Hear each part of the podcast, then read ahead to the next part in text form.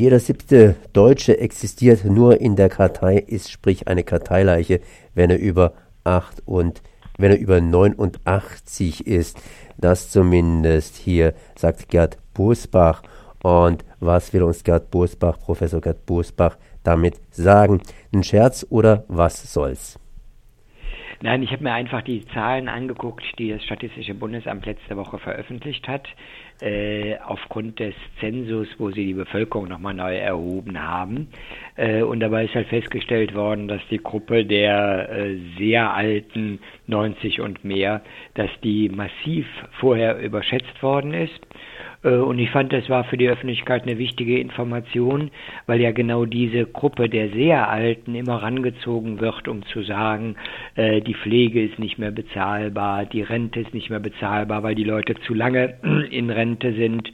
Und wenn es tatsächlich halt 15 äh, Prozent oder jeder siebte weniger ist, dann reduzieren sich einige dieser Horrorwarnungen.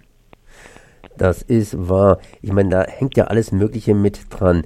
Betrifft es eigentlich auch nur die Menschen über 89 oder sind auch andere, andere mehr oder weniger große Diskrepanzen aufgefallen?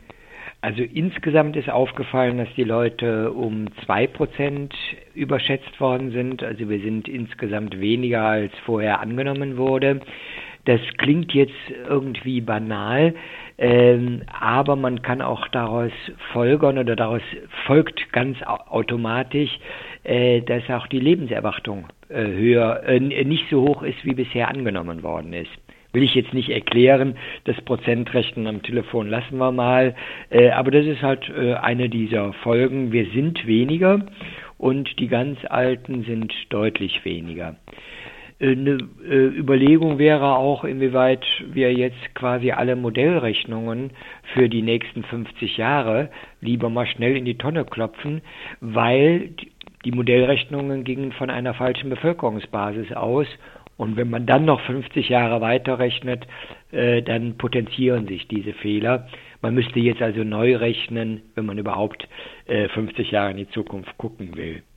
Im Grunde genommen heißt es ja auch nichts anderes, als wenn die Älteren nicht mehr leben, dass es uns auch nicht so gut geht oder andersrum ausgedrückt, dass wir nicht so gesund sind, wie wir denken und vielleicht viel Geld haben, aber eben ja unser Lebensstandard, das heißt ja nicht hier Geldstandard, sondern unser Lebensstandard auch nicht so hoch ist. So könnte man das interpretieren, ähm, äh, dass wir unser Leben doch nicht ganz so lange dauert im Schnitt wie angenommen. Aber das ändert natürlich an der subjektiven Gesundheit der heutigen 70, 75-Jährigen nicht besonders viel. Äh, sie freuen sich dann noch vielleicht über 10, 15 Jahre und nicht wie bisher angenommen über 20 Jahre im Leben.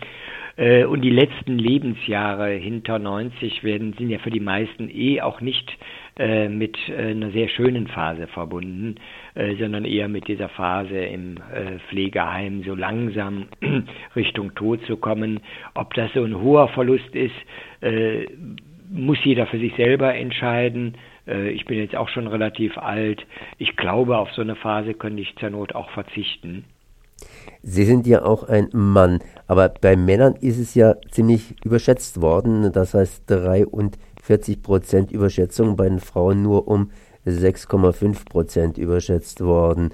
Gibt es da irgendwie einen näheren Grund dazu? Hat man die nicht so richtig mitgezählt, beziehungsweise gab es da irgendwas Statistisches?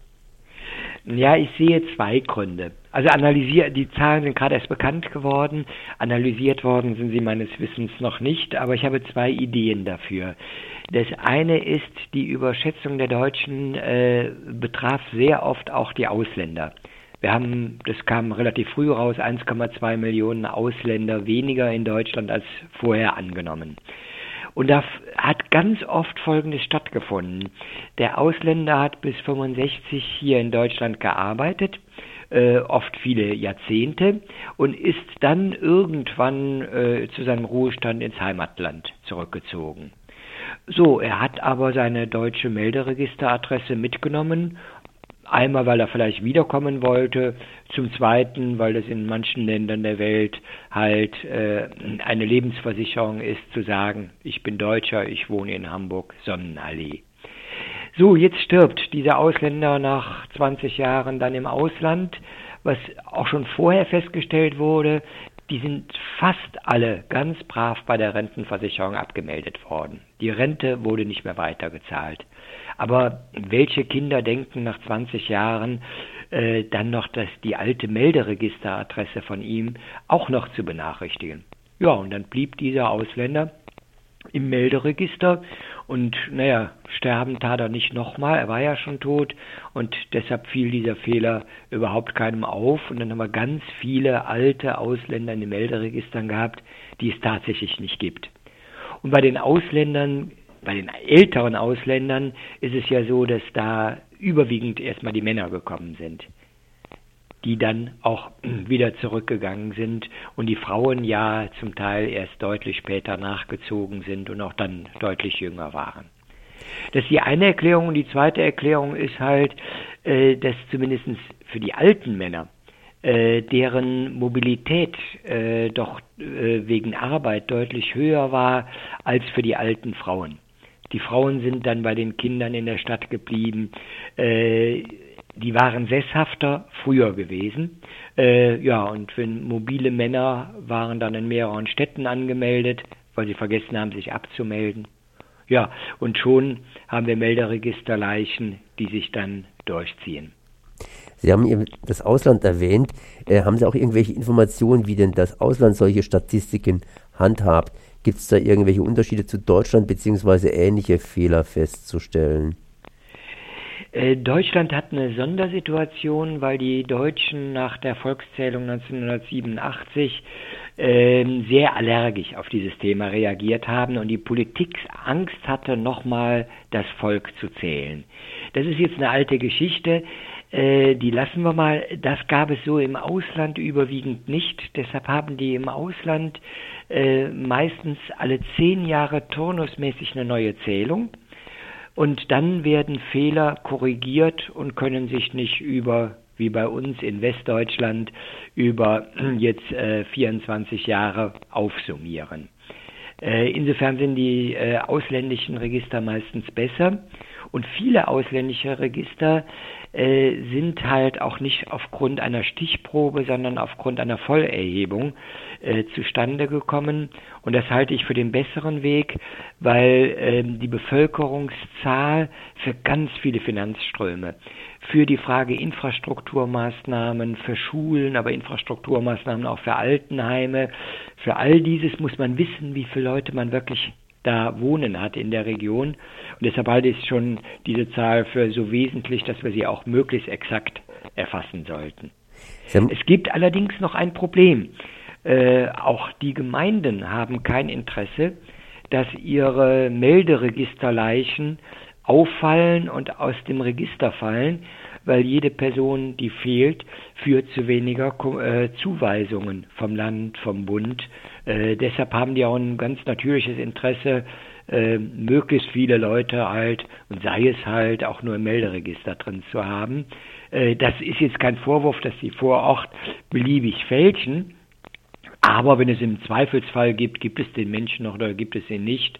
Oder muss ich eine andere Arbeit machen oder gehe ich auf die Suche nach der Melderegisterleiche, äh, dann ist das mit der Melderegisterleiche nicht so wichtig und äh, ja, man bekommt dann auch ein paar Euro mehr bei den Finanzausgleichen.